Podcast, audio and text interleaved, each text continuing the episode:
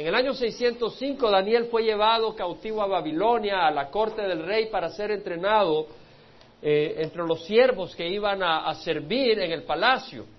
Y, y, Daniel fue un hombre que se entregó a servir a Dios, aunque estaba sirviendo en el palacio real de Babilonia, fue un hombre fiel a Dios, se mantuvo separado del pecado, de la contaminación, de los manjares del palacio, buscando ser fiel a su Dios. Y Dios lo bendijo. Y vemos varias eh, profecías que Daniel interpretó a Nabucodonosor y la situación que se dio con Belsasar cuando eh, vino el imperio medo-persa y él vio la escritura en la pared y fue el fin de su reino. Eh, fue en el año 539 y en ese, antes de Jesucristo. Y, en ese año, o sea, en esa ocasión, el 12 de octubre que cayó Babilonia, el imperio medio, el imperio medo persa eh, entró y eh, entró como el nuevo imperio, eh, conquistando Babilonia, mataron a Belsasar y Ciro, el, el, rey Ciro el Grande, fue el que empezó a reinar. Fue en el año 639 antes de Cristo. Ahora, Daniel recibe él cuatro revelaciones. La primera de las cuatro bestias, ya la estudiamos, capítulo 7, después la del carnero y la, del cabro, el macho cabrío con el unicornio que tiene un cuerno, y ya estudiamos esa profecía, luego la revelación de las 70 semanas, con que Daniel está ayunando y orando para que Dios cumpla su promesa de devolver al pueblo de Israel a la tierra prometida, en el sentido más que nada de establecer de nuevo eh, reconstruir el templo para que el pueblo de Israel tuviera el templo y pudieran llevar a cabo sacrificios y la fe que ellos habían recibido de Dios a través de Moisés y de los profetas. Y luego tenemos la cuarta revelación que ocurre en el año tercero del rey Ciro el Grande, que es el año 600, perdón, 536 antes de Cristo. La razón por que le doy las notas, hay tantos nombres y años que aunque me lo sé, me sé bastante por la gracia de Dios, me puedo confundir al decir los números, ahí tienen ustedes las notas después. Pero vamos a, para mí es más fácil leerlas, pero yo sé que leerlas no permite la absorción y, el aprendizaje, así que vamos a confiar en el Señor para poder eh, exponerlo con la ayuda del Señor.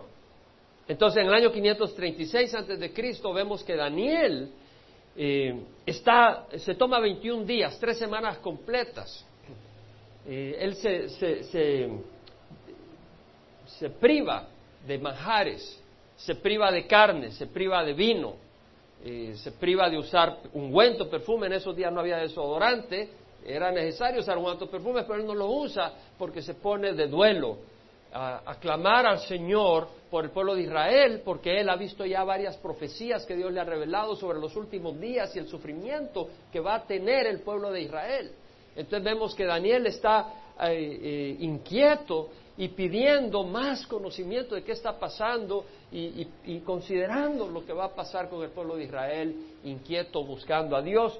Y en el año en el día 24 se le aparece, tiene una visión, está a la orilla del río Tigris y ve una figura humana eh, con la cara que es como un rayo, los ojos como antorchas de llamas de fuego y vemos que sus brazos y sus piernas como bronce que ha sido eh, abrillantado, bronce bruñido, con su túnica, con su cinto de oro, y pues es la revelación de Jesucristo, ya la comparamos con Apocalipsis capítulo 1. Daniel, eh, cuando oye la voz del Señor, entra en un sueño profundo y cae sobre el suelo con el rostro a tierra, y en eso una mano lo toca, que es un ángel el que le toca, no al Señor Jesucristo, y él se pone de rodillas con las manos y los pies como un perrito, por decir así, por decir con sus cuatro pies, eh, temblando, y el ángel le dice, he sido enviado desde el momento en que te propusiste entender y humillarte ante tu Dios, tus palabras fueron oídas y por eso he venido, dice este ángel, y cuando le dice, levántate, ponte en pie, y cuando lo ve, y se da cuenta que es con una figura de un hombre, eh, probablemente es el ángel Gabriel, y le va a dar la revelación. Y pues, pues no, no entramos a eso porque ya nos tomamos como una hora el domingo pasado solo en esa introducción, porque había mucho que, escudriñar. Ahora vamos a, ver qué es lo que ocurre. Entonces el ángel le dice, he aquí se levantarán tres reyes más en Persia. ¿Quién era el rey que estaba reinando en ese momento? Ciro, Ciro el Grande. Sí, amén, el primer rey imperio, bueno, el primer rey cuando conquistaron Babilonia. Se levantarán tres reyes más en Persia. ¿Quién le está diciendo esto? ¿Quién está diciendo esto? Un ángel. ¿A quién se lo está diciendo? A Daniel. A Daniel el profeta. Y entonces le está diciendo que se levantarán tres reyes más y, un cuarto rey obtendrá muchas más riquezas que todos ellos cuando éste se ha hecho fuerte con sus riquezas, incitará todo el imperio contra el reino de Grecia. Esto está diciendo en el año 536 antes de Cristo y efectivamente se cumplió. Posteriormente, después de Ciro el Grande, vino Cambises, otro rey. Bueno, está bien. Después vino otro al que le llamaron Pseudos Merdis. Había un Esmerdis, pero pasó un revoltijo y apareció el otro que se llamó Esmerdis y los teólogos lo llaman Pseudo Esmerdis. Y luego vino Darío, que no es el que no es el primero que apareció, que hemos leído. Eh, ¿Se acuerdan que leímos del Darío al principio? No es ese, sino es, este, es, otro, Darío. Y luego Cerces. Este Cerces es el mismo Azueros que aparece en el libro de Esther. Ahora, este Cerces, esto ocurrió, tal como la profecía. Ahora, este Cerces se hizo más rico, fue más poderoso que los anteriores y quiso eh, atacar a Grecia e invadir a Grecia, pero fue derrotado. Fue derrotado en el año 465 antes de Jesucristo. Entonces vemos que se cumple eh, que habían tres reyes y luego uno cuarto que es más fuerte, más rico y que ataca a Grecia. Se cumplió la profecía. Vinieron otros reyes, pero la profecía llega hasta ahí en ese sentido. Aquí está Daniel hablando del futuro. ¿Cómo sabe? Él simplemente dice lo que ha sido revelado a él. Y él simplemente lo expone. Y luego dice, se levantará entonces un rey poderoso que gobernará con gran autoridad y hará lo que le plazca. Este es Alejandro el Grande hablando del imperio griego. Él no lo dice acá. Pero, y, te haces bola, a menos que conozcas la historia. Y cuando conoces la historia dice, wow, coincide. Y se aclara, porque no sabes de quién está hablando. Dice, se levantará un rey poderoso que gobernará con gran autoridad y hará lo que le plazca. Alejandro el Grande gobernó con una gran autoridad, con un gran poder. Él nació en el año 356 antes de Jesucristo, a los 18 años ya estaba peleando en el ejército de su padre Felipe de Macedonia y dos años después él era el heredero del trono, era el rey. En el año 336 eh, eh, Y en el año 323 muere de malaria en Babilonia, después de haber conquistado un imperio tremendo a una gran velocidad un hombre dinámico, tremendo. Ahora dice, cuando se ha levantado, su reino será fragmentado, es decir, este cuerno del, macho cabrío que aparece en otra revelación eh, es, quebrado en su apogeo, eh, no porque lo mata, sino que muere por mano de Dios, le da la malaria, y el reino se divide en cuatro grupos, en cuatro reinos, en un periodo de unos 20 años existe esa transición. Entonces, en el sur, póngame atención, Pon atención, en el sur está lo que se llama la dinastía de los Ptolomeos, porque el primero en reinar ahí es Ptolomeo, que le llaman Ptolomeo I. Y él tiene lo que es Egipto en el sur, lo que es la tierra de Israel y lo que es Arabia Petrea, o sea, entre la tierra de Israel y Egipto. Toda esa área le toca a Ptolomeo. Luego está Seleuco, este es otro de los generales, y Seleuco le toca lo que es Siria, lo que es Babilonia y la tierra al este. Y luego tenemos a Lisímaco, que le toca al noroeste, abajo del mar, del mar Negro, en lo que es ahora Turquía, le toca Bitinia y Tracia, que es esa área eh, al noroeste.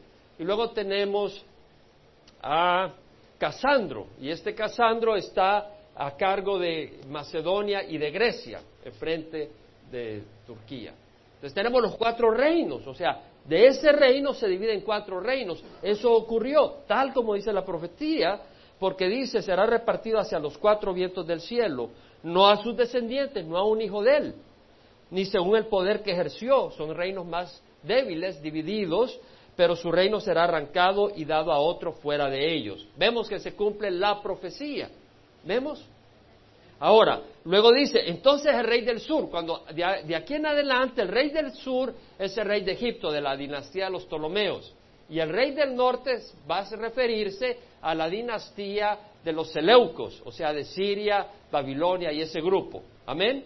Entonces vamos a tener el rey del norte, que son los de Siria, y el rey del sur, que es Egipto. Y el rey no siempre se refiere al mismo rey, sino que puede ser un hijo, un nieto, etcétera, a medida que va pasando el tiempo, porque la profecía cubre más de 100 años, más de 200 años, que Daniel va profetizando, pero y se va cumpliendo en un periodo de hasta de 350 años. Entonces dice, el rey del sur, que es Ptolomeo, se hará poderoso, y uno de sus príncipes se hará más poderoso que él y dominará, y su dominio será un gran dominio. Bueno, el Ptolomeo I, que está al sur, es poderoso, se hace fuerte. Ahora, uno de sus príncipes no es uno de sus descendientes, sino que la historia nos comprueba que Seleuco, el que estaba en Siria, él es atacado por otro general de Alejandro el Grande para quitarle Babilonia. Entonces él dice, ayúdame, Ptolomeo, para defenderme y no me quiten Babilonia. Y viene Ptolomeo y le ayuda a Seleuco, en ese sentido es uno de sus príncipes de Ptolomeo, y viene y defiende Babilonia contra la invasión y se hace poderoso y agarra Siria, Babilonia y se establece con la tierra del este teniendo un imperio más grande que el del sur, que es el de los Ptolomeos. Amén. Entonces vemos que se cumple perfectamente la, profecía. Ya no es entre ellos, sino que es entre sus hijos. El rey del norte y el rey del sur hacen alianza. ¿Por qué? Porque Ptolomeo I tiene a su hijo que es Ptolomeo II. Y Seleuco I tiene a Antíoco I que reina, después viene Antíoco II que reina. En el tiempo de Antíoco II y Ptolomeo II son enemigos acérrimos. Estos que habían sido amigos, los reinos aquí ahora son enemigos acérrimos. Entonces dice que años después harán alianza. Ptolomeo II y Antíoco II hacen una alianza y para firmarla y asegurarla, Ptolomeo II manda a su hija Berenice a, a Antíoco II como esposa de Antíoco II al norte. Entonces le manda a su hija Berenice para firmar la alianza de paz. Pero Antíoco II tiene que divorciarse de la Odice, su esposa, para tomar a Berenice. Y lo hace. Se divorcia de la Odice, toma a Berenice, pero Ptolomeo II muere a los dos años. Entonces viene Antíoco II y dice, ok, voy a tomar de nuevo a la Odice, pero la Odice dice de segunda, pero ni tu abuela, mi amigo. Y viene y envenena, envenena a Antíoco II y manda a matar a Berenice. Entonces se ha muerto el papá de Berenice, se muere Berenice, se muere Antíoco II, que era el rey, y todo el entourage, todo el grupo que había venido con Berenice, lo matan. Y se cumple la profecía como dice acá, versículo 6, se hará una alianza y la hija del rey del sur, que es Berenice, vendrá al rey del norte, que es Antíoco II, para hacer el pacto, pero ella no retendrá su posición de poder. ¿Por qué? Porque la Odice fue que la mata, la manda a matar. Ni él permanecerá con su poder. ¿Por qué? Porque lo envenena ella envenena a Antíoco II, sino que será entregada juntamente con la que las trajeron. El grupo que vino con Berenice también se lo volaron. Con el que le engendró, el padre murió, Ptolomeo II murió. Y con el que sostenía, y el que la sostenía en aquellos tiempos, Antíoco II, se cumple. Esta profecía es confusísima a menos que vea lo que ocurrió. ¡Qué increíble! Daniel no podía tener idea exacta de lo que iba a ocurrir, solo sabía esta profecía. Es decir, él, vio esta profecía, pero la manera exacta como se cumplió, hasta que se llevó a cabo la historia, uno dice, wow, estaba escrito. Cuando muere Berenice, cuando manda a Berenice para hacer un pacto, ya estaba escrito años antes por Dios a través de Daniel. Es algo increíble. Ahora, la Odice, que mandó a matar a Berenice, tenía un hijo que era Seleuco II. Entonces vemos que la Odice había querido ahora poner a su hijo y lo pone, pone a Seleuco II en el trono del rey del norte. Entonces veamos ahora qué pasa. versículo 7, se levantará un vástago de sus raíces en su lugar y vendrá contra el ejército y entrará en la fortaleza del rey del norte y contenderá con ellos y prevalecerá. Es decir, este vástago es del rey del norte. Seleuco II, que es hijo de Antíoco II, que eh, la Odisea ha envenenado. ¿Estamos hasta acá? Este eh, Seleuco II es el vástago de sus raíces y vendrá contra el ejército. Viene contra el ejército, perdón, perdón, perdón, perdón, perdón, perdón, perdón, perdón, perdón. Se levantará un vástago de sus raíces. Este es Ptolomeo III. Berenice, que, está, que, que vino del sur al norte y muere envenenada, muere, ella no murió envenenada, fue el esposo, el Antíoco II el que murió envenenado, Berenice cuando viene y la matan, su hermano Ptolomeo III, acuérdense que Ptolomeo II murió, el papá. Entonces Ptolomeo III, el hermano de ella, viene a vengarse. ¿Estamos? Perdón un poco de confusión. Entonces se levanta un vástago de sus raíces, este es Ptolomeo III en su lugar, y vendrá contra el ejército, viene contra eh, Seleuco II, porque Antíoco II ya murió. Y, entrará en la fortaleza del rey del norte y contenderá con ellos y prevalecerá. Es decir, que eh, Ptolomeo III logra entrar y dar una buena paliza a Seleuco II en Siria al norte. Y luego se regresa. Aún sus dioses, sus imágenes fundidas, sus vasijas preciosas de plata y de oro los tomará y se los llevará a Egipto. Y por algunos años él se mantendrá lejos del rey del norte. Es decir, Ptolomeo III, después de darle una paliza a Seleuco II, que es el nuevo rey que está en el norte, que era hijo de Antíoco, al quien habían envenenado, y se regresa con tesoros. Ahora, este entrará en el reino del, rey del sur, es decir, Seleuco II, después de la paliza que le dieron, dice, yo no me quedo así, mi amigo, y baja a Egipto, pero se vuelve a su tierra porque no logra vencer a Ptolomeo III. Es el versículo 9. Versículo 10 dice, pero sus hijos se movilizarán. Estos son los hijos de Seleuco II, Seleuco III y Antíoco III. Seleuco III se moviliza tratando de fortalecer el imperio de Siria una vez más y se va a atacar eh, lo que es Turquía, Asia Menor. Y Antíoco III baja hacia Egipto. Seleuco III muere, Antíoco III se queda encargado del reino de Siria y entra a Egipto y dice, uno de ellos seguirá avanzando, versículo 10, e inundará y pasará adelante para hacer guerra de nuevo hasta la misma fortaleza. Es decir, eh, Antíoco III entra con poder en Egipto y se venga de la paliza que Ptolomeo III le había dado a Seleuco II, el papá de, eh, de este varón de Antíoco III. ¿Estamos hasta acá? Y continuando ágilmente, se enfurecerá el rey del sur. Entonces, el rey de Egipto, que en este caso ya es Ptolomeo IV, ya no es el mismo Ptolomeo, pero el descendiente, se enoja y sale a pelear contra Antíoco III. Entonces Antíoco III, cuando ve que el rey del sur viene a pelear contra él, él prepara un gran ejército, una gran multitud, pero esa multitud es entregada en manos de Ptolomeo IV. Es decir, Antíoco III no logra triunfar. Ahora, Ptolomeo IV, viéndose que ha hecho una gran matazón del ejército del rey del norte, se, infla. Y cuando se ha llevado a la multitud, su corazón se enaltece y hace caer a muchos millares. Es decir, Ptolomeo IV hace una gran matazón, pero no prevalece porque Antíoco III regresará. Entonces el rey del norte volverá a levantar una multitud mayor que la primera y al cabo de algunos años avanzará con un gran ejército y con mucho equipo. En aquellos tiempos muchos se levantarán, Macedonia apoya a Antíoco III para darle una buena paliza a Egipto. No solo ellos, sino que también los israelitas se unen a Antíoco III porque querían asegurarse que Egipto no tuviera ya más control sobre Israel. Entonces dice, los violentos de tu pueblo, le está hablando el ángel a Daniel, tu pueblo, los israelitas, se levantarán para cumplir la visión, pero caerán. Los israelitas que se unen a Antíoco III caen.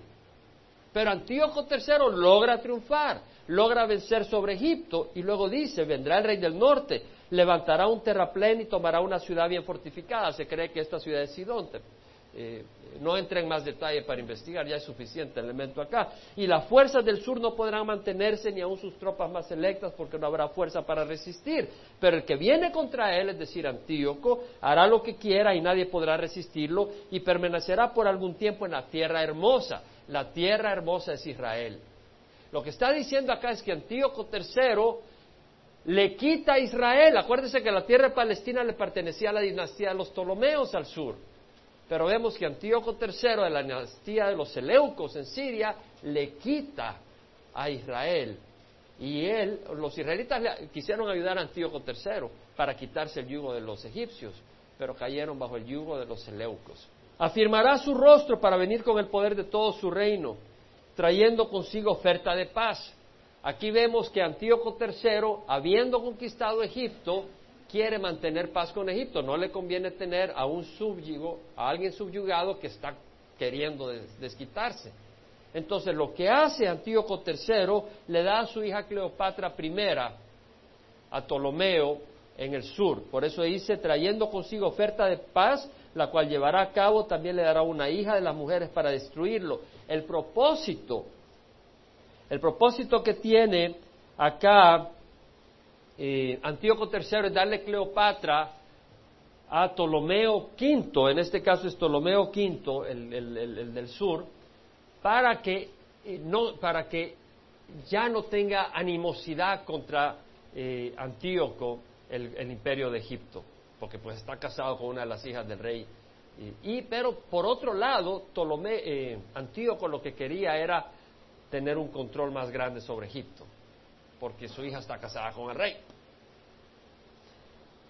Entonces volverá su rostro hasta la... Ahora, lo que pasa es que eh, Cleopatra, al sur, le es fiel a su esposo Ptolomeo V. Es decir, no le es tan fiel a su papá, sino que le es fiel a su nuevo esposo. Y no mina, no mina el reinado de Ptolomeo. Entonces Antíoco se enoja y dice, pues me voy a conquistar las costas. Y cuando va hacia Grecia, Roma se le une a Grecia y lo saca. Y es lo que dice, que es, el, que es un eh, eh, capitán romano, pondrá fin a su afrenta, además hará recaer sobre él su afrenta, después volverá su rostro hacia las fortalezas de su tierra, pero tropezará y caerá y no se le hallará más. Antíoco III muere. Cuando muere Antíoco III, eh, viene Seleuco, cuarto, este ya es el cuarto, Seleuco cuarto. Y Seleuco IV presiona a Israel y manda a su tesorero Eliodoro a presionar a Israel para sacar dinero y hasta saquear el templo para pagar a Roma. Entonces, mano dura este Seleuco IV. Cuando muere Seleuco IV, tenemos entonces eh, que aparece Demetrio, que debería de ser el nuevo rey, pero no es el nuevo rey, lo terminan matando y Antíoco IV, el hermano de Seleuco IV, es el que toma el reinado. Pero lo hace a través de intrigas. Porque en el momento en que muere eh, el rey de, Siria, en ese momento le toca a, le, toca a Demetrio. En el momento que muere Seleuco IV le toca a Demetrio que es su hijo, pero no le dan el, reino a él, sino que se lo toma Antíoco IV. Entonces, Antíoco IV, esta es la figura principal de la que vamos a concentrarnos un poco. Antíoco IV se llama a él mismo Epífanes, que quiere decir la manifestación divina. Pero la gente le llamaba en secreto Epímanes, que quiere decir el loco. Le cambiaron el nombre. Él se llamaba eh, Antíoco Epífanes. Ahora, este hombre viene a representar el anticristo. Él cumple en una manera, por así, el papel que va a llevar a cabo el anticristo en los últimos días. Y podemos leer acá, ya hemos hablado de este Epífanes, perdón, de Antíoco IV, lo hemos mencionado. Eh, dice entonces, en versículo 21, se levantará un hombre despreciable, la Biblia lo llama despreciable, Antíocos Epífanes, a quien no se le ha otorgado los honores de la realeza, a él no le tocaba ser rey, sino a Demetrio. Vendrá cuando haya tranquilidad. Vemos que a pesar de todas las guerras hay, un hay una pequeña pausa de tranquilidad. Y ahí Él eh, entra y se apodera del reino con intrigas. Bueno, es interesante, pongan atención, paga el hacer un esfuerzo y estudiar las escrituras. Es interesantísimo. ¿Se acuerda que les dije que Antíoco Epífanes era la sombra de quién? Del anticristo. Primera de Tesalonicenses 5 habla del anticristo. Y dice, ahora bien, hermanos, con respecto a los tiempos y a las épocas, no tenéis necesidad de que os escriba nada, porque vosotros mismos sabéis perfectamente que el día del Señor vendrá así, como un ladrón en la noche, que cuando estén diciendo paz y seguridad, entonces la destrucción vendrá sobre ellos repentinamente como dolores de parto a una mujer que esté encinta y no escaparán. Y de ese tiempo final de la tribulación que Pablo le escribe a la iglesia tesalonicenses. Entonces vemos acá de que de la misma manera este personaje que va a ser una sombra de la realidad del anticristo, también hace lo mismo en un tiempo de una paz así temporal pequeña. Yo decía, bueno, tal vez no estamos tan cerca porque no veo una paz. La paz va a ser un, pequeño paréntesis. Esa paz el Señor la, puede ocasionar eh, rápidamente, en cuestión de un par de días, y que se arma una paz rápidamente. La, cortina de hierro cayó en, en un cuetazo, en poco tiempo. Las cosas cambian políticamente en todo el mundo en un cuetazo, si Dios lo quiere y lo mueve. Entonces vemos que dice las fuerzas, versículo 22, las fuerzas abrumadoras serán barridas ante él. Cuando vienen a atacar a Antíoco IV, él triunfa la, defensa, así como también el príncipe del pacto. Aquí se refiere a Onías III. El sumo sacerdote de Israel es asesinado por Antíoco Epífanes. ¿Por qué? Porque él quiere eliminar la religión judía y quiere que el pueblo de Israel se haga griego en su cultura. Es lo que se llama helenizar al pueblo de Israel.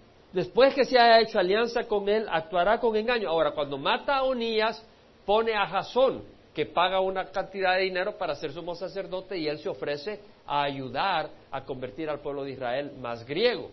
Pero luego vino otro que ofreció más dinero y quitaron a Jasón, y por eso Jasón posteriormente trata de, de hacer un ataque al cual haremos referencia. En un tiempo, entonces vemos que dice en un tiempo de tranquilidad entrará en los lugares más ricos de la provincia, aquí se refiere a Antíocos Epífanes, y logrará lo que nunca lograron sus padres ni los padres de sus padres, repartirá entre ellos despojos, botín y riquezas, y contra la fortaleza surdirá sus intrigas, pero solo por un tiempo. Antíocos Epífanes lo que hace es saquea a los ricos de su reino y agarra las riquezas y las comparte entre los pobres, sobre todo aquellos que están tras él. Entonces él es muy astuto y de esa manera fortalece el reino. Incitará su fuerza y su corazón contra el rey del sur. Antíoco Epífanes entra a reinar en el año 175 antes de Cristo. Estamos hablando eh, casi 300 años después de la profecía de Daniel. Y se, están y se van cumpliendo. Ahora dice, incitará su fuerza y su corazón contra el rey del sur. Antíoco Epífanes va a pelear contra Ptolomeo VI, ya en esa ocasión en Egipto, porque quiere fortalecer su reino y ser rey de Egipto. Y el rey del sur movilizará para la guerra un ejército muy grande y muy poderoso, pero no podrá resistir porque hundirán intrigas contra él. Efectivamente, Antíoco IV logra derrotar a Ptolomeo VI y la razón principal por que lo logra derrotar es porque los consejeros de Ptolomeo VI le dan mal consejo para minar su reino. Por eso dice, no podrá resistir porque ordirán intrigas contra él. Y los que comen de sus majares lo destruirán. Su ejército será barrido y muchos caerán muertos. Entonces vemos que da una gran paliza a Egipto y luego sube hacia Siria, hacia su imperio. Pero ¿Se acuerdan de Onías, el sumo sacerdote que fue asesinado, y Jasón, y luego que pusieron a otro? Jasón oye el rumor de que Antíocos ha muerto peleando contra Egipto, que es falso. Entonces viene y ataca a Jerusalén tratando de, eh, quitar al sumo sacerdote y él ponerse. Pero era un falso rumor. Entonces cuando sabe Antíoco Epífanes de la revuelta que hay en Jerusalén, cuando va subiendo de Egipto, entra, saquea el templo y pone en orden a Jerusalén. Y luego empieza su esfuerzo radical por eliminar la, religión judía, les prohíbe que celebren la circuncisión, el día de reposo, los, los días festivos de acuerdo a la religión mosaica y todo esto. Vemos la, hazaña que viene y hasta quema varios eh, rollos manuscritos de la ley de Moisés. En el año 168 antes de Jesús vuelve de regreso a Egipto con el deseo de totalmente sellar su victoria sobre Egipto. Y cuando va a entrar a la, a la ciudad de Alejandría, viene una serie de barcos, una flota de barcos de Roma, que el Senado envía porque Egipto pidió ayuda a Roma. Y el capitán le dice a Antíoco, te tienes que ir de Egipto, no puedes tomar a Egipto. Entonces le dice, ¿sabes qué? Déjame pensarlo. Entonces viene el, hombre que viene con la carta del Senado de Roma y con la espada le hace un círculo y le dice, cuando hayas salido del círculo, más te vale haber hecho tomado tu decisión. Entonces Antíoco se raja porque dice, está difícil la cosa. Y se va humillado. Y eso es lo que vemos acá. Incitará a su ejército contra el rey del sur y el rey del sur moverá para la guerra, pero no podrá resistir. Leímos eso. Ah, en el versículo 27 dice, en cuanto a los dos reyes, aquí se refiere a Ptolomeo VI y Antíoco IV, en sus corazones maquinarán el mal y en la misma mesa se hablarán mentiras, pero esto no tendrá éxito porque al fin uno debe venir en el tiempo señalado. Una vez que bajó Antíoco, eh, después de vencer a Ptolomeo VI, se siente en la mesa de negociación y dice, ¿sabes qué? Nosotros somos amigos, simplemente se parte de nuestro reino. Y tratan de negociar, pero cada uno, eh, Ptolomeo VI está tratando de sacarle ventaja a Antíoco y engañarlo, y Antíoco está tratando de engañar a Ptolomeo VI, está tratando de mentir. Como ocurre en las mesas políticas donde naciones se unen para discutir pactos de paz, cada uno está tratando de engañar al otro y de ver cómo le saca ventaja. Entonces dice, eh, volverá a su tierra con grandes riquezas, pero su corazón contra el pacto santo, se pondrá su corazón contra el pacto santo, actuará contra este y volverá a su tierra. Esto es lo que dijimos en la primera, en la primera bajada a Egipto, que cuando iba subiendo tuvo que calmar la, la revuelta que hubo en Jerusalén y saqueó Jerusalén, el templo. ¿Estamos? En el tiempo señalado volverá. Ahora, ponga atención, en el tiempo señalado. La Biblia dice en este capítulo muchas veces el tiempo señalado. ¿Sabes qué, hermano? Dios está en control. En el tiempo señalado. Dice, en el tiempo señalado volverá y entrará en el sur, pero esta última vez no resultará como la primera, porque vendrán contra él las naves de Kitim, es decir, de Chipre, la, flota de barcos de Roma que vienen desde Chipre, y se desanimará, no, no, no se animará a atacar a Roma para poder atacar Egipto, y se enfurecerá contra el pacto santo. Entonces viene Antíoco Epífanes y de regreso, no logró atacar Egipto, se desquita contra Jerusalén, manda a su general Apolonio con veintidós mil hombres, ellos entran un día sábado de reposo, mata una gran cantidad de hombres judíos, se lleva mujeres y niños esclavos.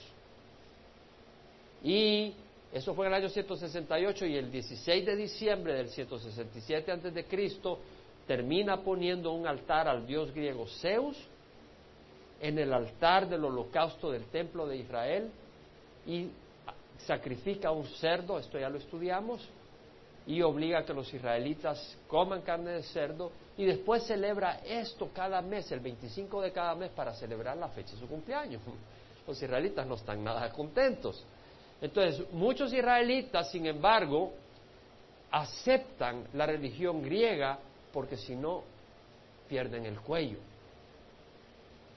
Pero hubo un grupo que dijo, vivo o muerto, pero a Jehová serviremos.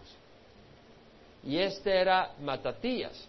Matatías, con sus cinco hijos, sobre todo con eh, Judas, que le llamaron Macabeo posteriormente, lidiando el grupo, eh, mató un grupo que venía de Antíoco IV a imponer estas leyes griegas y se escondió en las montañas y se le fueron uniendo más israelitas y poco a poco fue eh, rechazando al imperio de Antíoco IV y, sus, y sus enviados hasta que lo sacó y en el año 164 antes de Cristo lograron restablecer, purificar el templo y eh, regresar a la ley de Moisés.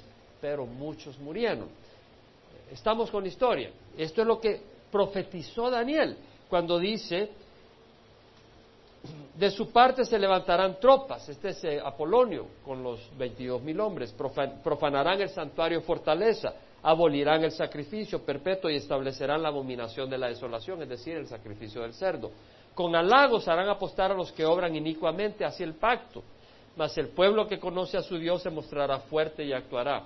Es decir, los israelitas, que son siervos de Dios realmente, actúan en contra y luchan. Y los entendidos entre el pueblo instruirán a muchos, sin embargo durante muchos días caerán a espada y a fuego en cautiverio y despojo. Cuando caiga recibirán poca ayuda y muchos se unirán a ellos hipócritamente. También algunos de los entendidos caerán a fin de ser refinados, purificados y emblanquecidos hasta el tiempo del fin, porque aún está por venir el tiempo señalado. Amén.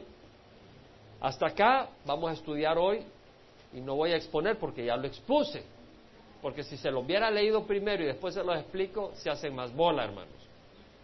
Y que lo pudimos hacer fue la misericordia de Dios, porque aquí hay más nombres y fechas que las que yo puedo aguantar, pero Dios es misericordioso. Pero quiero decirles algo. Aquí hay mucho, y voy a concentrarme un poco. Esta es más historia de lo que ustedes pueden recordar, amén. ¿Por qué enseño esto? Porque es la palabra de Dios. Yo estoy vencido que toda la palabra de Dios es preciosa. Y lo que podemos leer acá, hermanos, es que Dios cumple sus promesas.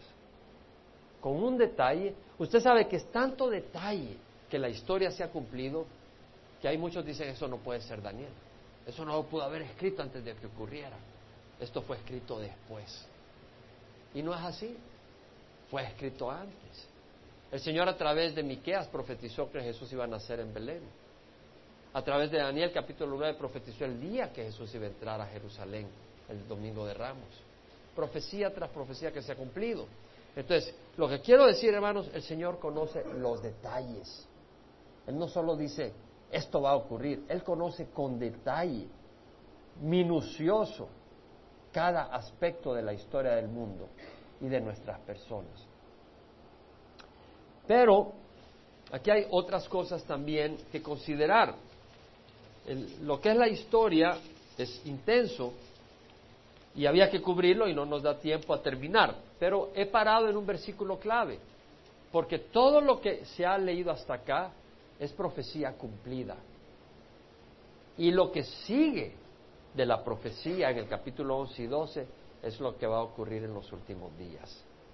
Antes de cerrar esto, pudiéramos tomar dos domingos en el versículo 32 al 35. Hay tanto ahí, espiritualmente hablando. Vea lo que dice. Con halagos hará apostatar a los que obran inicuamente hacia el pacto. Es decir, que hay personas que con halago le dan la espalda a Dios. Y hay muchas personas en nuestro tiempo que porque son despreciados por el Evangelio, le dan la espalda a Dios, porque buscan el halago y la aprobación del hombre a quien ven, y no el de Dios a quien no ven, pero tarde o temprano todos veremos a Dios. Ahora, aquí hay un versículo para memorizar, de hecho va a aparecer en el próximo boletín de la próxima semana. Vea lo que dice el versículo 32. El pueblo que conoce a su Dios se mostrará fuerte y actuará. Eso es increíble ese versículo. El pueblo que conoce a su Dios se mostrará fuerte y actuará. ¿Qué quiere decir? Cuando viene el enemigo como una marea, como un maremoto, ¿quiénes son los que van a poder mostrarse fuertes? Los que conocen a Dios. No los que saben de Dios un poco, no los que van a la iglesia, sino los que conocen a Dios. Oseas, agarre Oseas después de Daniel, capítulo 6, versículo 3. Dice, conozcamos pues esforcémonos por conocer al Señor. Esforcémonos. ¿Qué quiere decir esforzarse? Poner tu parte, poner tu esfuerzo para conocer al Señor. Estudiar la palabra, Oseas capítulo 6, versículo 3. Esforcémonos por conocer al Señor. Su salida es tan cierta como la aurora. El Señor viene. Él vendrá a nosotros como la lluvia, como la lluvia de primavera que riega la tierra. Es un hecho, dice Dios. El Señor viene. Y mientras viene hay una oposición de Satanás. Pero las armas de Satanás no son las armas de este mundo. Satanás a través de la mentira puede destruir hombres y mujeres, iglesias y familias a través de la mentira. Y si tú llegas a creer una mentira, hermanos, hasta pastores aceptan las mentiras de Satanás confundidos creyendo que es religión sana y verdadera. Y caen atrapados. Caen atrapados porque abrazan doctrinas equivocadas que los destruyen a ellos a sus familias, a sus congregaciones. No puedes abrazar la mentira. Entonces hay que hacer un esfuerzo para estudiar la palabra del Señor de Génesis, Apocalipsis, para tener un conocimiento de la palabra y luego estar sensible cuando Dios habla a tu corazón. Porque Dios habla a través de la palabra de Dios. Como ahora. El pueblo que conoce a su Dios se mostrará fuerte y actuará. ¿Qué haces tú hoy en día? Cuando vemos eh, acá en Estados Unidos, lota ante los atractivos del mundo, pero ¿sabes qué? Siguen los pasos de sus papás. No les eches culpa a ellos. Siguen los pasos de sus papás que están siguiendo el sueño americano y no a Jesucristo. Me preguntaba alguien en El Salvador, ¿cómo hacer me decía, para que no se enfríe uno. ¿Y sabes qué le dije? Que uno mismo no se enfríe. ¿Cómo puedes esperar que no se enfríe los miembros si uno está frío? Tienes que guardar tu primer amor. ¿Cómo puedes esperar que tus hijos tengan... ¿Tú crees que religión van a proteger a los muchachos del pecado? Estás loco. Los atractivos que presenta el mundo son demasiado fuertes. Solo una fe viva y fuerte protegerá a los jóvenes del pecado. Más te vale a ti, Padre, vivirla. Porque si tú no vives una fe viva, no tienes mucha esperanza para tus hijos. Tienes que tener esa fe viva. Vemos que el pueblo que conoce a su Dios se mostrará fuerte y actuará. Actuará. Hermanos, es peligroso quedarse ahí estancado. Es fácil quedarse estancado acá en Babilonia perdón, California. Y tenemos que hacer un esfuerzo. Luego dice, los entendidos entre el pueblo instruirán a muchos. Los entendidos entre el pueblo instruirán a muchos. ¿Qué estás haciendo? Instruye a tus hijos. Empieza en tu hogar. A menos que no seas entendido. Abre las palabras. Yo recuerdo cuando iba con mis hijos a los zoológicos o al súper, alabábamos al Señor instruía a mis hijos en la palabra del Señor. Los padres tenemos esa responsabilidad. Los entendidos entre el pueblo instruirán a muchos, sin embargo, durante muchos días caerán espada y a fuego en cautiverio y despojo. Lee esto.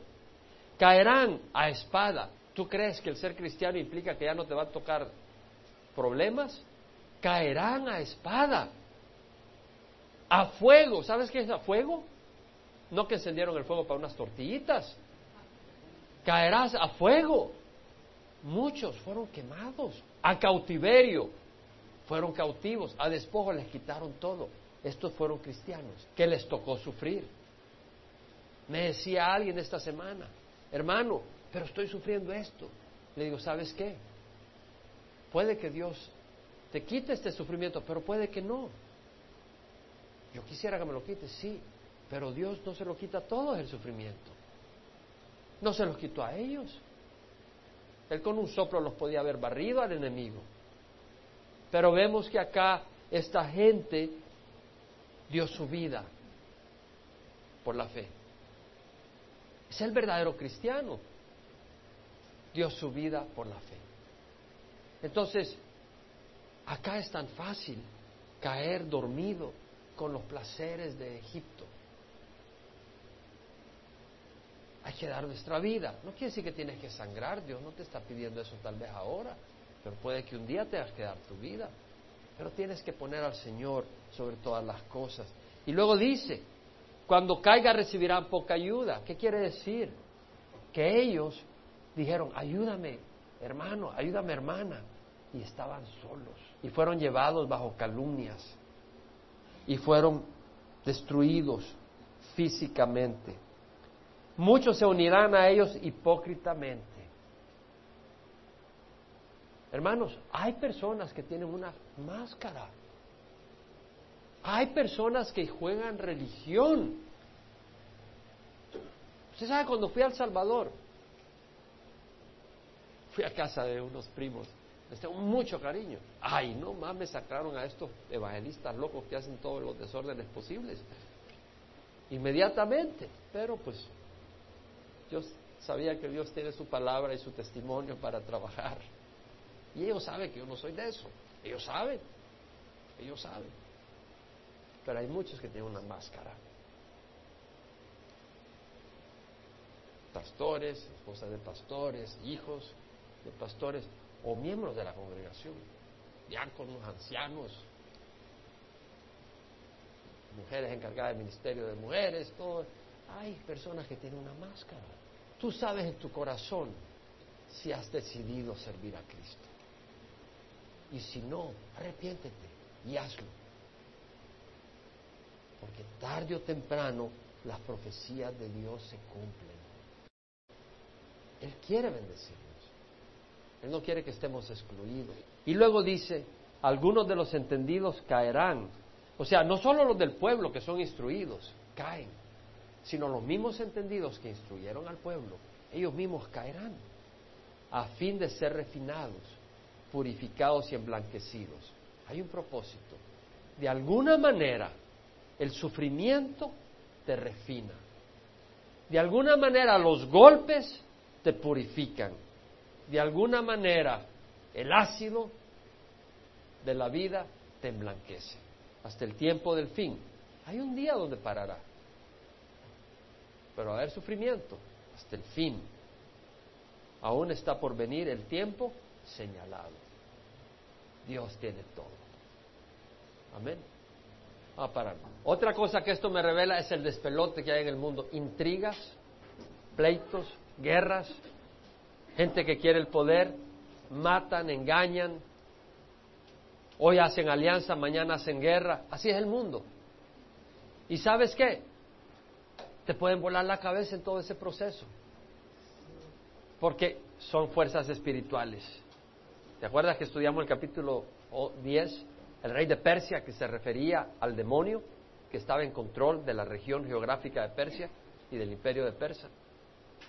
Hay, fuerzas espirituales. Entonces, mira, tal, vez te vuela la cabeza, tal vez te pierdes fortuna, tal vez pierdes familia, lo que sea. Pero, pero, en todo eso puedes hallar refugio en el Señor. Y si hay un versículo adicional que te recomiendo, es el Salmo 91. Porque en medio del despelote, con flechas volando y todo, puedes hallar refugio en Jesús. Aunque mueras en ese refugio, físicamente. ¿Cierto? Los apóstoles murieron físicamente, pero estaban refugiados en Jesús. Su alma no murió. Su cuerpo fue golpeado, pero su espíritu había hallado refugio en Jesús. Invito a que cierren los ojos. Haz un compromiso con el Señor. Cierra los ojos y haz un compromiso con el Señor. Señor, Señor, yo quiero probar tu bondad. Señor, yo quiero caminar contigo. Señor, yo quiero ser valiente. Yo quiero conocerte. El pueblo que conoce a su Dios se mostrará valiente y fuerte y hará, tomará acción. Toma acción contra el enemigo. Póntete firme con Cristo. Ahí nomás, pídele perdón a Dios. Y pídele al Señor que le, te dé su espíritu para hacer la voluntad de Dios. Ahí pídeselo. Entonces leemos que en el capítulo en el capítulo 11 hay un versículo que incluso hemos puesto en el boletín de hoy, versículo 32 dice, el pueblo que conoce a su Dios se mostrará fuerte y actuará. Y esta es la clave para las crisis. 11.32, para las crisis es de conocer a Dios. Es de conocer a Dios porque el pueblo que conoce a su Dios se mostrará fuerte y actuará. Y todo cristiano que realmente ama a Dios y busca servir al Señor va a tener luchas grandes. Y entre más quieras servir a Dios, más grandes van a ser tus luchas. Pero el pueblo que conoce a su Dios se mostrará fuerte y actuará. Esa es la clave de la victoria, conocer a Dios, conocer el amor de Dios, experimentar el amor de Dios, la gracia de Dios, la paz de Dios y poder entonces servir a Dios y actuar, no quedarte así como quien dice dormido y apartarte. Ahora, esto es hasta el versículo 35. Del versículo 36 en adelante, lo que tenemos son los últimos días, profecías que no se han cumplido. Versículo 36. El rey hará, aquí ya se pasa de Antíocos Epífanes, se pasa al anticristo. Y dice, el rey hará lo que le plazca, se enaltecerá y se engrandecerá sobre todo Dios, y contra el Dios de los dioses dirá cosas horrendas. Él prosperará hasta que se haya acabado la indignación, porque lo que está decretado se cumplirá. ¿Cuál indignación? La puesta de su, eh, de su imagen para que sea adorada en el templo. Y eso lo hemos estudiado y vamos a cubrir brevemente. No le importarán los dioses de sus padres. Bueno, sabemos que él es del imperio romano. Porque si usted se va a Daniel 9, vámonos rápido. Daniel 9, versículo 26, cuando el Señor le da a Daniel la revelación de las 70 semanas, dice después de las 62 semanas, es decir, las siete primeras para construir la ciudad de Jerusalén, después del edicto de Artaxerxes, el 5 de marzo. Y luego, después de esas siete, 62 en las que iba a entrar el Mesías, 69 semanas de años. Después de eso el Mesías es quitado y luego se pasa a la última semana de años, a los últimos días, los últimos siete años, antes de que venga Jesucristo a reinar. Y dice, después de las 62 semanas el Mesías será cortado y no tendrá nada, y el pueblo del príncipe que ha de venir destruirá la ciudad. ¿Cuál es el pueblo que destruyó la ciudad? Roma. Entonces el príncipe que ha de venir es del pueblo romano. Ahora, no necesariamente Roma es el imperio romano, puede ser ahora y es la comunidad europea. Entonces vemos que de la comunidad europea aparece un príncipe que es el anticristo. Ahora, algunos dicen que va a ser judío y dan distintas razones. Otros dicen que no va a ser judío y dan distintas razones. Bueno, ya se va a saber la verdad, ¿verdad? Y espero que usted no esté aquí para saberlo, sino que se la cuenten cuando regrese, ¿verdad? Porque si se queda acá, pues va a ser difícil, va a perder la cabeza por saber eso. Ahora vemos acá que dice vendrá con inundación, aún hasta el fin habrá guerra, versículo 9, versículo, capítulo 9, versículo 26. Las desolaciones están determinadas y él hará un pacto firme con muchos por una semana. Esta es la semana, la última semana de la historia de la humanidad antes de que venga Jesucristo a reinar. Pero a la mitad de la semana pondrá fin al sacrificio. Este es el anticristo que a los tres años y medio para el sacrificio, la ofrenda, así como Antíoco Epífanes, que lo hizo. Era la sombra del anticristo que va a parar literalmente las ofrendas y a la ofrenda cereal y él se va a poner en el altar. Y eso lo vemos en 2 Tesalonicenses. Váyase rápido a 2 Tesalonicenses. Dice, versículo 3, capítulo 2, nadie os engañe en ninguna manera porque no vendrá sin que primero, no vendrá el día del Señor, sin que primero venga la apostasía y sea revelado el hombre de pecado, el hijo de perdición, el cual se pone y se exalta sobre todo lo que se llama Dios Acabamos de leer de que Él no honra a ninguno de los dioses y que se exalta sobre el Dios de los dioses. Acá vemos que Pablo lo menciona. Él se exalta sobre todo lo que se llama Dios o es objeto de culto, de manera que se sienta en el templo de Dios presentándose como si fuera Dios. ¿No os acordéis que cuando yo estaba con vosotros os decía esto? Entonces vemos acá que Él se, se exalta y se sienta en el templo de Dios presentando como que si fuera Dios. Y luego tenemos los tres años y medio finales después de ese evento. Ahora, volviendo a Daniel 12, 11, que dice, no le importa los dioses de sus padres ni el favorito de las mujeres. ¿Quién es el favorito de las mujeres? Las mujeres judías, todas, tenían el deseo de ser la madre del que va a venir a reinar para siempre. ¿Verdad? Y ahora las judías religiosas desean ser una de ellas madre del Mesías, pero el Mesías ya vino. Pero por eso es el favorito de las mujeres. Entonces vemos acá de que dice que él no le importará a Cristo. Tampoco le importará ningún otro Dios porque Él se ensalzará sobre todos ellos. Y luego dice, en su lugar honrará al Dios de las fortalezas.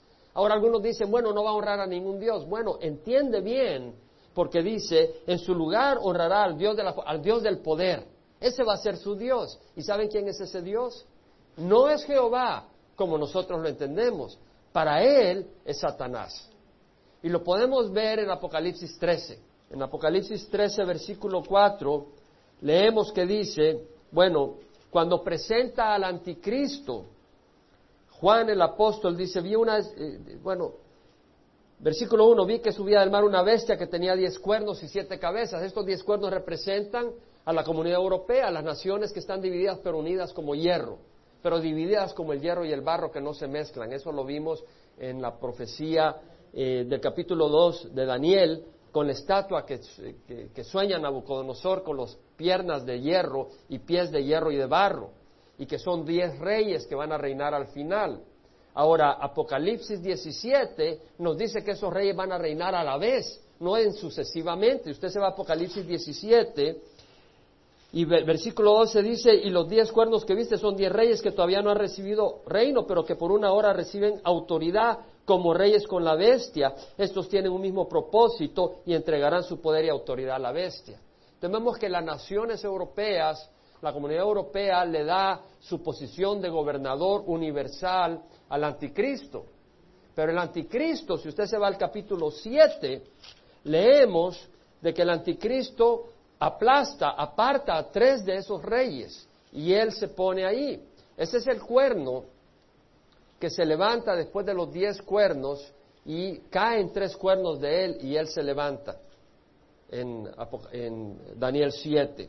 Si usted se da cuenta en el versículo 7, 7 dice, después de esto seguí mirando en las visiones nocturnas y había una cuarta bestia, terrible, espandosa y en gran manera fuerte, que tenía enormes dientes de hierro, devoraba, desmenuzaba y hollaba los restos con sus pies. Era diferente todas las bestias que le antecedieron y tenía diez cuernos. Era diferente porque era impulsada por Satanás. Y tenemos que tiene diez cuernos. Y dice, mientras yo contemplaba los cuernos, y aquí otro cuerno, uno pequeño surgió entre ellos y tres de los primeros cuernos fueron arrancados delante de él. Este es el anticristo que surge y aplasta tres. Este es el octavo rey, porque son siete, entonces aparece el otro que es el octavo rey, pero es uno de los siete. Si entendemos que aparece en Apocalipsis 17, hemos estudiado esto. Entonces vemos cómo toda la profecía Ahora dice, mientras yo contemplaba los cuernos, he aquí otro cuerno, uno pequeño surgió entre ellos, los tres primeros fueron arrancados, y este cuerno tenía ojos como los ojos de un hombre y una boca que hablaba con mucha arrogancia. Bueno, hablaba blasfemias. El versículo 24 dice, los diez cuernos de este reino son diez reyes que se levantarán, y otro se levantará después de ellos, él será diferente de los anteriores y subyugará a tres reyes, y profetizar, proferirá proferirá palabras contra el Altísimo y afligirá a los santos del Altísimo. ¿Qué quiere decir? Que el pueblo de Dios va a sufrir en ese tiempo. El pueblo de Dios que tiene su fe en Cristo y está esperando a Cristo va a hacer su vida a la presencia de Dios antes de la tribulación. Pero aquellos que se quedan y digan, wow, yo oí al pastor Jaime predicar y tenía razón, va a perder la cabeza por su fe. Para decir, yo prefiero perder la cabeza que irme al infierno. Entonces dice que los santos del Altísimo van a sufrir. Él proferirá palabras contra el Altísimo, versículo 25 y afligirá a los santos del Altísimo, es decir, dirá blasfemias, intentará cambiar los tiempos y la ley, y les serán entregados en sus manos por un tiempo, por tiempos, dos años, y un tiempo y medio. Es decir, tiempo por medio tiempo, es decir, un año, tiempo, tiempos, dos años, más uno, tres, y medio tiempo, tres años y medio. Son los tres años y medio de la tribulación, son los tres años y medio, es decir, la mitad de la semana, de los siete días, que son años, en la que el anticristo va y se demanda que lo adoren como a dioses. ahora, actuará contra la más fuerte. Bueno, En su lugar honrará al Dios de las fortalezas, un Dios que sus padres no conocieron. Y lo honrará con oro y plata, piedras preciosas y cosas de gran valor. Es aquí donde algunos estudiantes de la Escritura se pierden, porque dicen, bueno, no va a honrar a ningún Dios. Pero si tú agarras cada palabra como debe de ser, sabemos que aquí está diciendo en su lugar, honrará al Dios de las fortalezas. Entonces tú te vas a Apocalipsis 13 y dice, adoraron al dragón, que es Satanás. El dragón es Satanás, porque había dado autoridad a la bestia. ¿Por qué adoraron al dragón? Porque le había dado poder a la bestia. Entonces vemos que a quién va a poner él a honrar es al diablo. Pero por supuesto no lo va a presentar con cachos, lo va a presentar como un ser poderoso de luz. Y dice, y adoraron a la bestia diciendo, ¿quién es semejante a la bestia y quién puede luchar contra ella? Es decir, el poder es lo que adoran. Ahora vemos que la bestia, porque el versículo 11 dice, vio otra bestia que subía de la tierra, este es el profeta falso. Y dice, tenía dos cuernos semejantes a los de un cordero y hablaba como un dragón. Ejerce toda la autoridad de la primera bestia en su presencia y hace que la tierra y los que moren en ella adoren a la primera bestia cuya herida mortal fue sanada. También hace grandes señales. Vemos el, el dragón, que es Satanás, y luego tiene la bestia, que es el anticristo, y luego otra bestia, que es el falso profeta, que hace señales de manera que aún hace descender fuego del cielo a la tierra en presencia de los hombres, y luego dice, y se le concedió hacer en presencia de la bestia señales diciendo a los moradores de la tierra que hagan una imagen, versículo 14, de la bestia que tenía la herida de la espada y que ha vuelto a vivir, y hace que todos, pequeños y grandes, ricos y pobres, libros, se le dé una marca en la mano derecha en la frente, de manera de que el que no la tiene, pues eh, lo desaparecen, ¿verdad? Pero vemos acá que el propósito es adorar a la bestia. Versículo 12, hace que la tierra y los que moren en ella adoren a la primera bestia. Ese es el anticristo. Entonces vemos eh, de que realmente en, Daniel 11, cuando dice su lugar honrará al Dios de las fortalezas, es que va a hacer que honren a Satanás. Pero él se va a establecer como Dios y va a pedir que adoren, que lo adoren a él. Estamos hasta ahí. Versículo 39, y actuará contra la más fuerte de las fortalezas. Ahora, cuando él se para en el templo y, se declara a Dios para que lo adoren, va a haber un problemita. Habrán naciones que dicen, hasta aquí, Pal, hasta aquí, amigo. Hasta aquí te toleramos, hasta aquí te aguantamos, pero esto ya no nos gusta. No porque sean cristianos, sino porque dice no, hasta aquí llegamos. Y va a haber una, va a haber una guerra mundial, como la que no ha habido jamás. Y dice, actuará contra la más fuerte las fortalezas con la ayuda de un Dios extranjero, a los que le reconozcan colmará de honores, los hará gobernador sobre muchos y repartirá la tierra por un precio, es decir, distribuirá el mundo, dependiendo de si tú le favoreces, si tú le honras. Y el, al tiempo del fin, el rey del sur, este ya no es Egipto necesariamente, no se identifica. Nosotros sabemos la historia hasta el versículo 35 porque hemos visto la historia que ocurrió y que cumplió la profecía. Pero no podemos decir categóricamente quién será ese rey del sur. Pero sabemos que va a ser un reino del sur que se enfrentará con él. Y el rey del norte lo atacará con carros, jinetes y con numerosas naves. Cuando habla carros, jinetes, está hablando con equipo de guerra. En ese tiempo no habían tanques ni esas cosas, pero está hablando que va a ser un ataque frontal contra él. Ahora, él entrará en sus tierras, las invadirá y pasará. Es decir, el anticristo entrará en, en el reino del sur, invadirá, triunfará. Y luego irá al norte, invadirá y triunfará. También entrará a la tierra hermosa, es decir, a Jerusalén.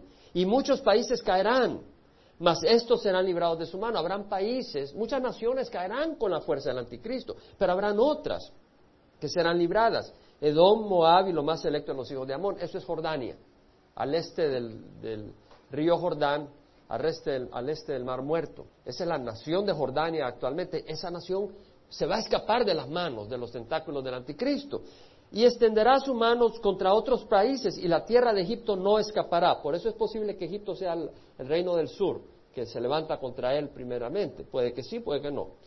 Yo no puedo decir quién es hasta que el Señor lo revele.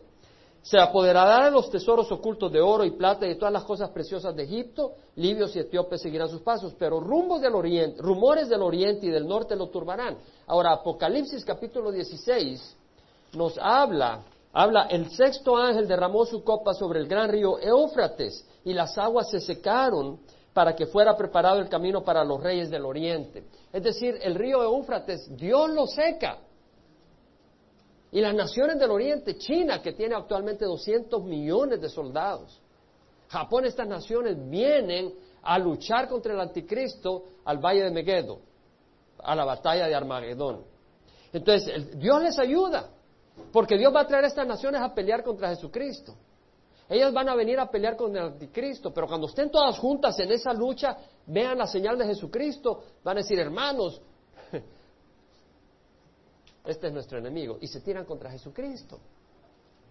Y Dios lo hace a propósito, ahí destruye a esos ejércitos del Señor Jesucristo. Esto lo puedes leer en capítulo 19 de Apocalipsis. El punto es, ve acá, dice, vi salir de la boca del dragón, de Satanás, de la boca de la bestia, el anticristo, y de la boca del falso profeta.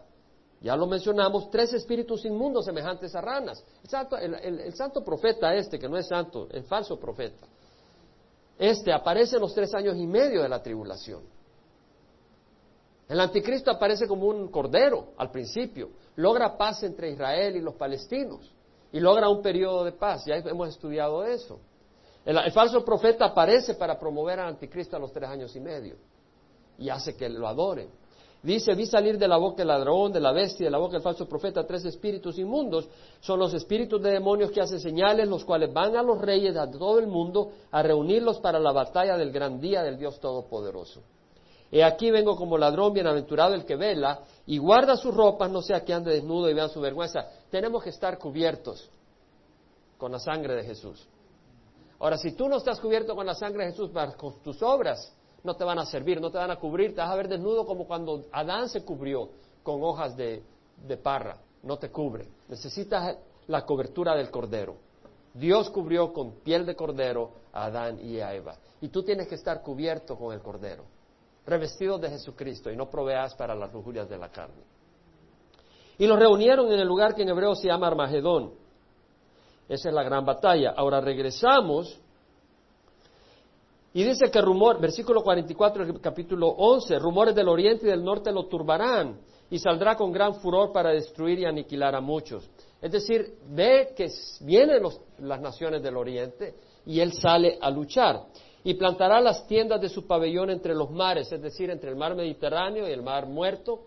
Él plantará su pabellón en, en Jerusalén, pero llegará a su fin y no habrá quien le ayude. Es decir, al final de los tres años y medio de la segunda mitad, es decir, al final de los siete años, viene Jesucristo y nadie le va a ayudar contra Jesucristo porque Jesucristo es poderoso para destruir y traer juicio. Amén.